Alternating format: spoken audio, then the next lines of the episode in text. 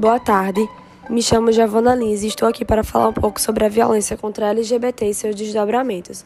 O termo LGBTQI+, é mais que um apanhado de letras e significados. É um movimento formado por milhares de pessoas que defendem a diversidade e que buscam por mais direitos, respeito e representatividade, como ressalta Vivian Machado, presidente do Conselho Municipal dos Direitos LGBT de Sorocaba, que diz: Falar sobre siglas é entender as particularidades de cada identidade. Isso é importante porque até pouco tempo atrás as pessoas LGBT não podiam assumir suas identidades, exercer sua cidadania e serem respeitadas. A sigla é essencial para que todos possam compreender as definições de cada identidade e orientação. Nesse viés, a letra L significa lésbicas, G gays, B bissexuais, ou seja, preferência por dois ou mais gêneros, T transexuais, travestis e transgêneros, Q pessoas que não se identificam com padrão e intersexo ou seja, está entre feminino e masculino, e mais, que inclui outros grupos e variações de sexualidade e gênero.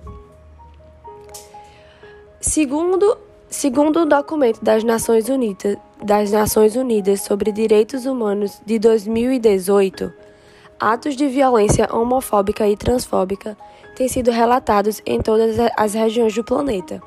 Vão de intimidações psicológicas até agressão física, tortura, sequestros e assassinatos seletivos. A violência sexual também tem sido amplamente divulgada, inclusive a chamada violência corretiva ou estupro punitivo, no qual homens estupram mulheres que, as, que assumiram ser lésbicas, sob o pretexto de tentar curar suas, suas vítimas da homossexualidade. A violência ocorre em diversos lugares, na rua, nos parques, escolas, locais de trabalho, casas, prisões e delegacias de polícia. Ela pode ser espontânea ou organizada, perpetrada por indivíduos ou grupos extremistas. Uma característica comum dos crimes de ódio anti-LGBT é sua brutalidade. Vítimas de assassinato, por exemplo, são frequentemente encontradas mutiladas, severamente queimadas, castradas e mostrando sinais de agressão sexual. Os transgêneros, especialmente aqueles que estão envolvidos no trabalho sexual ou presos, enfrentam um alto risco de violência extremamente cruel e mortal. Tortura e maus tratos contra lésbicas, gays, bissexuais, transexuais e pessoas intersexuais também têm sido intensivamente documentados.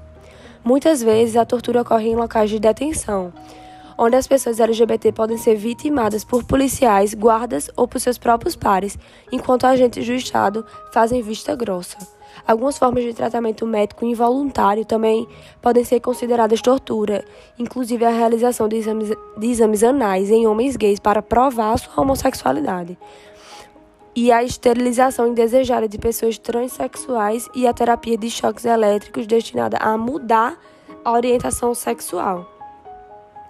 No Brasil, a situação não é diferente.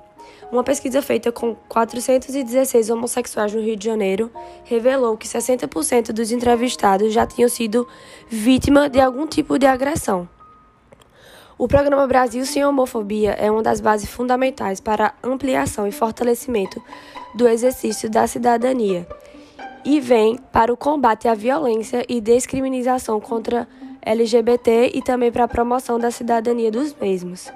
Alguns dos programas de ação são Direitos à Direito à Educação, promovendo valores de respeito à paz e à não discriminação por orientação sexual, direito à saúde, consolidando atendimento e tratamento igualitário, direito ao trabalho e, etis, e, e entre outros.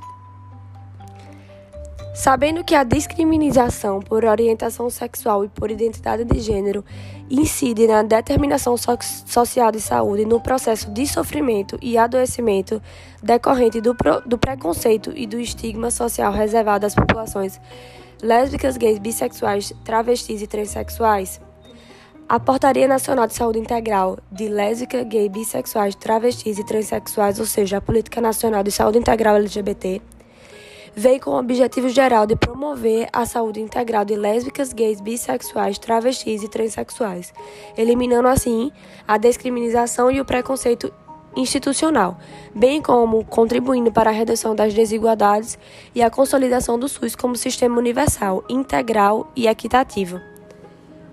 Muito obrigada por escutarem até aqui. Espero que vocês tenham entendido um pouco dessa situação da violência LGBT no mundo e no Brasil. E é isso, obrigada.